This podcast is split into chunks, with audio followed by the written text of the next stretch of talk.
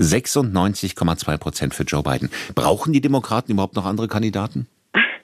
Also es ist eine gute Frage. Die Republikaner haben ja zum Beispiel 2020 auch einige Vorwahlen, zum Beispiel in South Carolina, gleich abgesagt, da sie Donald Trump keine Konkurrenz machen wollten. Aber die Vorwahlen sind schon wichtig für Joe Biden. Also die Wählerbasis soll mobilisiert werden.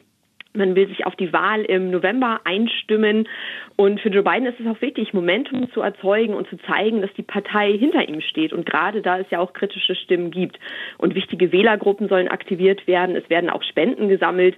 Und es geht einfach auch um die Legitimation der eigenen Kandidatur. Also Biden kann sagen, die Partei unterstützt mich, ich bin ihr Kandidat und habe alle nötigen Stimmen gewonnen, damit ich dann offiziell nominiert werden kann auf dem Parteitag. Und dass tatsächlich so viele Menschen dann hinter Joe Biden stehen, liegt daran, dass er wirklich ein, ja, in den Augen seiner Wähler ein sehr guter Präsident ist, oder liegt es einfach daran, dass es eben keine Konkurrenz gibt? Ja, natürlich ist es auch ein Faktor, dass die Konkurrenz so gering ausfällt oder auch keine ernstzunehmende Konkurrenz ist. Man muss dazu auch sagen, dass es ähm, zwar viele junge und fähige Politiker und Politikerinnen gibt in der Demokratischen Partei, die ja auch für Joe Biden in den Wahlkampf ziehen, aber es ist einfach sehr selten, dass ein amtierender Präsident intern von seiner Partei herausgefordert wird. Und Biden verweist auf bisherige Erfolge seiner Amtszeit und er kann natürlich auch sagen, er ist der einzige Kandidat, der Donald Trump schon einmal in der Wahl besiegt hat. Das ist natürlich auch nicht unerheblich. Und da will man auch innerhalb der Demokratischen Partei den eigenen Kandidaten, die eigene Partei nicht schwächen indem man den Präsidenten und dessen Amtszeit dann kritisiert und den Republikanern in die Hände spielt. Was aber nicht bedeutet, dass es keine Kritik an Joe Biden gibt. Mhm. Und es dürfte natürlich auch den Demokraten aufgefallen sein, dass Biden am Ende seiner ersten Amtszeit 82 Jahre alt sein wird.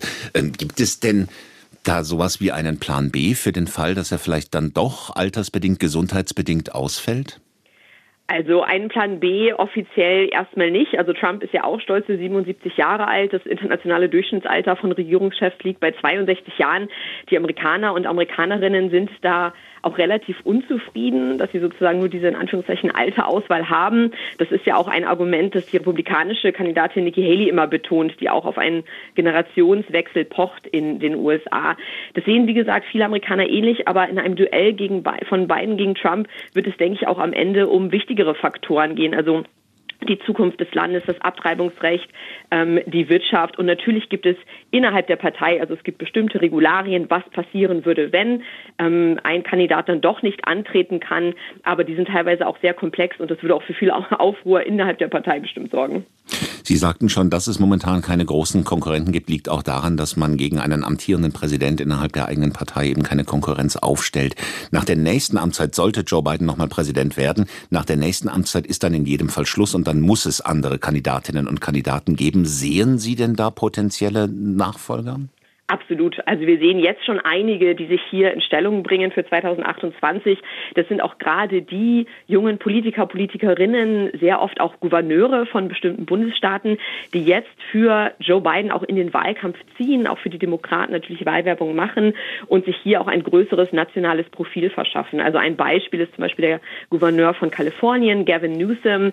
Ähm, eine andere Alternative, die auch viel zitiert wird, ist Gretchen Whitmer. Das ist die Gouverneurin aus Michigan.